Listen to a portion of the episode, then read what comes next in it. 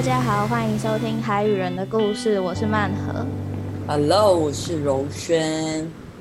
那我们今天再次邀请到了柔轩，那我们今天要聊的是关于一些潜水的教学啊，或者是一些制度上的改变，还有一些呃柔轩想要提倡的事情等等。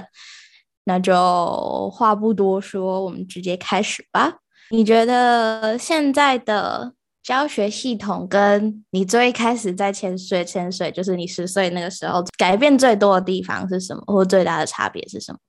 其实我觉得最大的差别跟系统比较没有关系，跟教练有关系。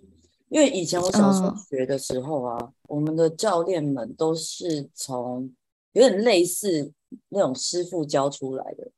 那他们的师傅都是军事潜水员，都是比较像那种做兵的嘛，海军陆战队。哦。啊，甚至有一些是水下爆破大队那种出来，哎，可能退休出来教潜水这样。前教学的风气其实相对现在来讲比较无聊，比较封闭，嗯，比较沉闷。嗯、但现在因为我们的科技很进步，所有的学生在上在学潜水之前，他可能就已经看很多 YouTuber 在讲潜水是什么，甚至有很多潜水教练会、嗯、会做一个 channel，会做一个频道说。呃，他是教学的，嗯、所以现在的这这个科技跟社会的风气会让学习变得更多元、更开放。那教练们也会因为这样，迫使自己要去做更多的改变。因为像我小时候真的上课的时候，呃，我的教练是拿着课本念，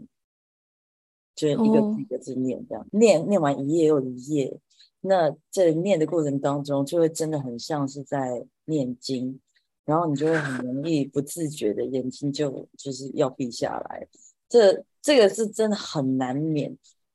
会不让人想睡觉。嗯、那现在比较不是，现在因为我们有很多，比如说影片可以辅佐，或呃，比如说自己做的的教材或 PPT，这些都可以让学生有更好的学习经验。嗯然后也可以更快速的帮助学生理解一些他们平常不知道的东西，比如说知识跟在水下会做到的一些技巧等等的。那刚刚有说到，就是成为初级潜水员的话，就是要寫一些学一些最基础的一些装备，如果碰到问题的话，要怎么处理？嗯，那如果想要成为教练的話，要学什么呢？嗯首先要成为教练，你要先有经验。嗯，现在有很多速成的教练班，因为年轻人嘛，他会觉得说，哇，这个玩水在海边这样生活，每天都跟不同的人认识，教不同的学生，然后带大家去看海，是一个很令人向往的工作。所以一些年轻人就会在学完潜水之後，很想快一点让自己变成教练。可能可以可以当做一份工作，嗯、或是可能会成为大家羡慕的对象。那事实上，要成为一个教练，他他所要承担的责任跟压力，不是这么容易的，你知道吗？要带人是在水里面，在陆地上，你可能可以很快速的判断哪一些地方有危险，哪一些地方要怎么做。可是在水里面，其实有时候千变万化，再加上。你每天教的学生不一样，学生的个性、学生的状况都不一样，所以那个精神压力跟你的责任是不可以轻忽的。那我认为，当教练最重要第一件事就是要先准备好你的经验，经验有够多，你看的有够多，你才可以在教练训练班的這個過程当中，这个养成当中，把你过去得到的经验再去跟未来你要教学的这个部分上做一些融合补足，嗯，补一些你可能不不不齐的，因为教练很重要，就是你要可以辨别危险跟状况在哪边，而且要很有效率、很精准的，甚至是提前的把问题解決。嗯嗯，那你没经验，你到底要怎么解决？你根本就辨别不不出来问题出在哪里。那就会对你自己，对对这个教练本身来讲，其实除了你让学员没有办法很很很容易的吸收到，很很顺利的学习，你也会给自己带来很多风险。所以我觉得教练第一件事情就是你要学习吸收经验，然后把所有的经验看成是一个很重要的养分。接下来等你有经验之后，很多东西都是教练班会告诉你的。比如说，现在我现在是一个教练训练官，也是教练签证官，所以我教我的教练，我在教练班的时候，不是在教你基本动作了。嗯，是在教你，呃，你要怎么潜水，是要在教你怎么教人，怎么去把各式各样不同的人都想办法把它教会。那你要更有效率、更更安全的去做完整个课程，才是王道，才是最重要的事情。所以要成为教练，就是第一个把经验准备齐，然后把一个好学的心准备好。接下来教练训练班，它的。范围很广，我们教你怎么教学，教你正确的动作应该要怎么样做，教你怎么吸引学生的注意力，教你怎么经营自己，经营一间潜水店，教你怎么去分析市场，还有风险怎么管控，这些都是教练班会做的事情。所以倒不用做太多准备，重点就是你之前的经验够不够。哦，接下来要问的是，就你觉得最困难的一次教学经历是什么？最困难哦。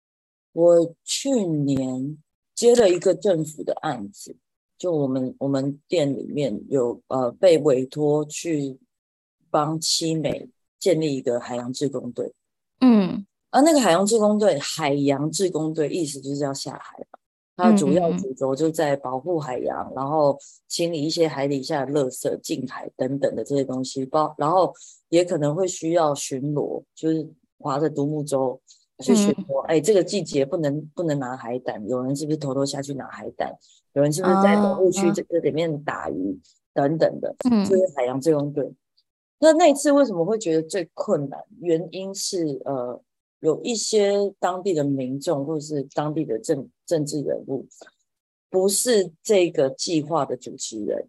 嗯，所以他会觉得我们做这件事情好像是想要去图利我们自己。就有一些，他们就会放一些谣言，说什么啊，我们要从我们这些从台北来的的有钱人要下去那边去七美这块净土，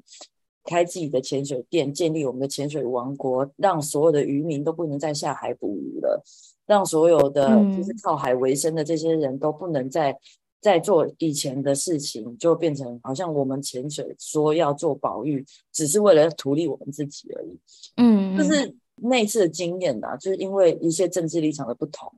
还有他不是主要计划的这个主持人，所以他没有办法获得那一些回馈。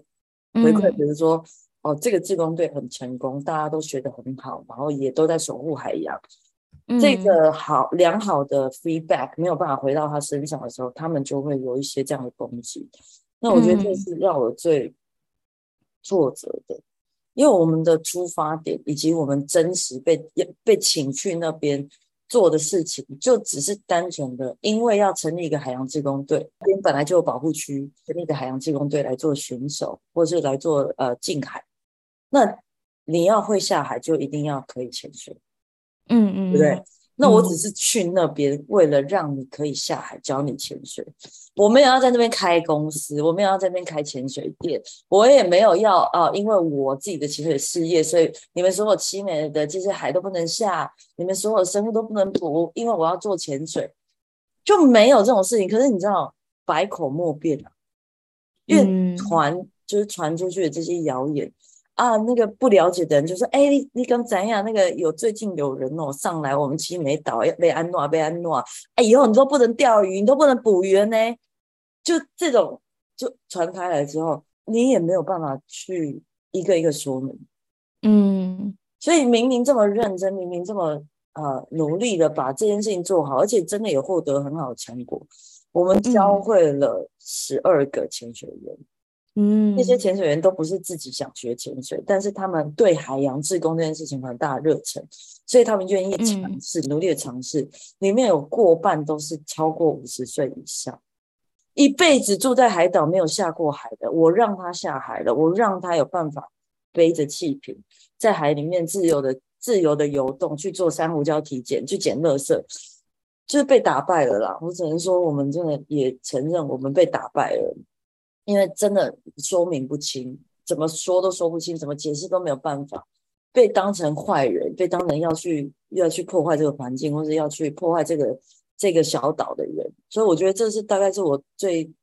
困难的教学经验，自己心里觉得最过意不去、最过不去的地方。那问完困难了之后，呃，我要来问你，最觉得最感动的一次教学经历是什么？最感动，最感动有很多次，不是只有一次。但因为最感动，其实当教练哦，刚开始当教练都会很有热忱，就是会觉得我刚接触潜水嘛，然后就很开心，然后又可以用潜水当饭吃。久了之后，你会觉得很累。累在哪边？累在体力上，累在我们年纪越来越大了，你知道，就会很容易就会呃体力下降啊，觉得哎要帮学生搬器品、搬装备等等的，会有点负担不了。但一直以来完全没有变的是成就感，感动来自于你当教练的成就感。你怎么把这一个很怕水的人，你怎么把这一个呃原本跟潜水完全不相干的人？带到水里面，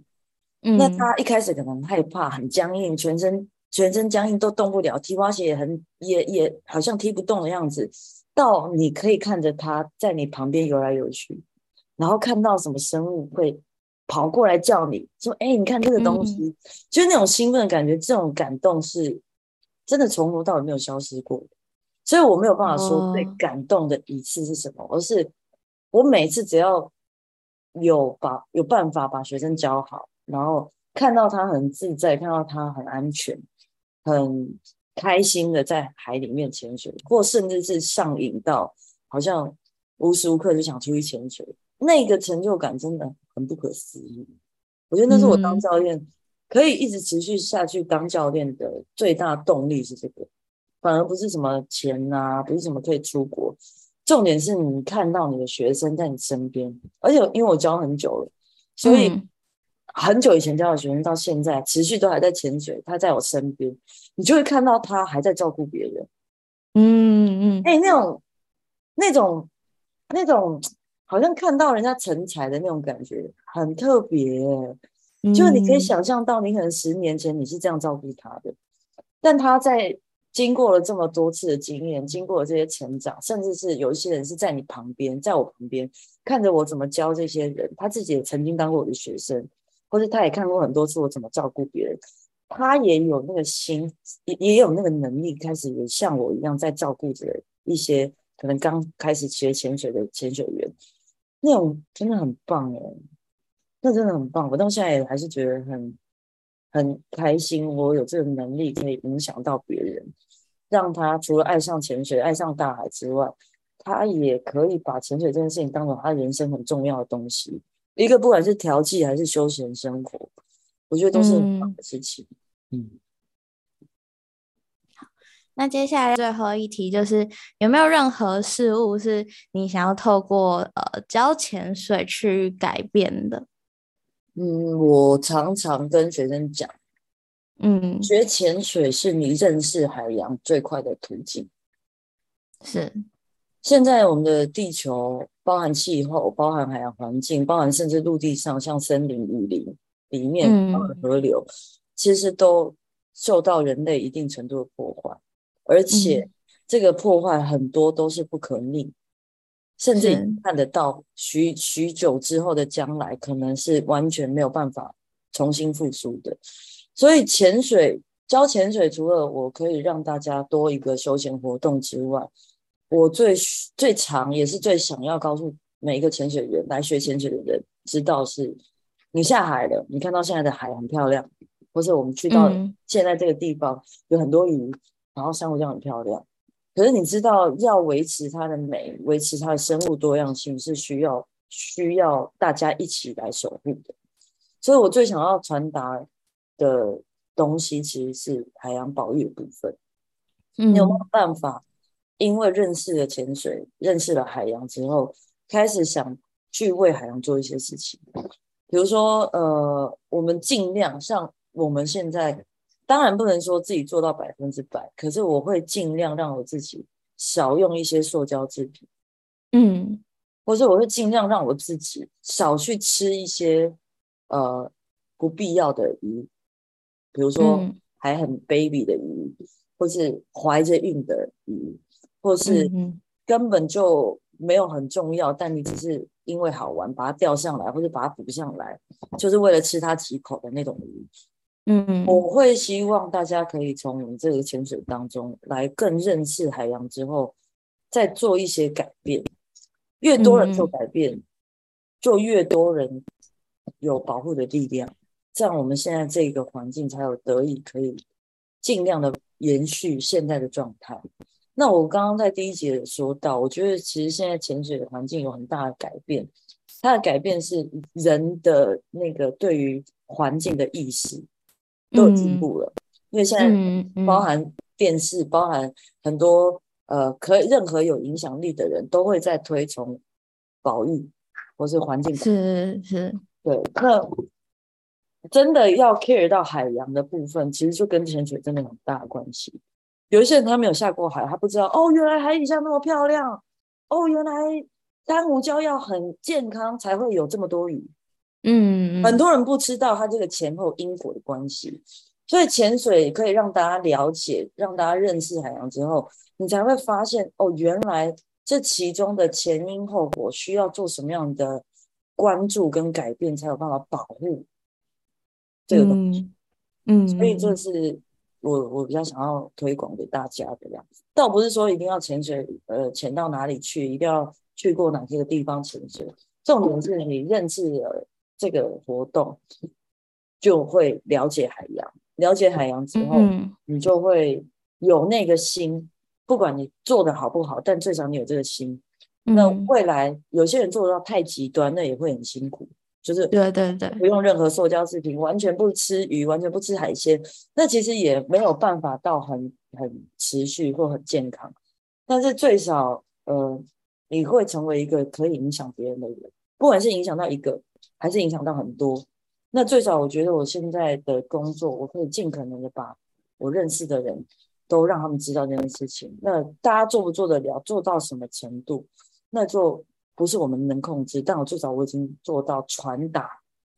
这个理念。对，所以这是我觉得很希望大家都可以听得到的东西。了解。嗯。那今天。这一集也是听了很多很有趣的故事，然后就很谢谢柔生接受我的访问。大家如果有想学潜水的话，也可以去找柔生哦。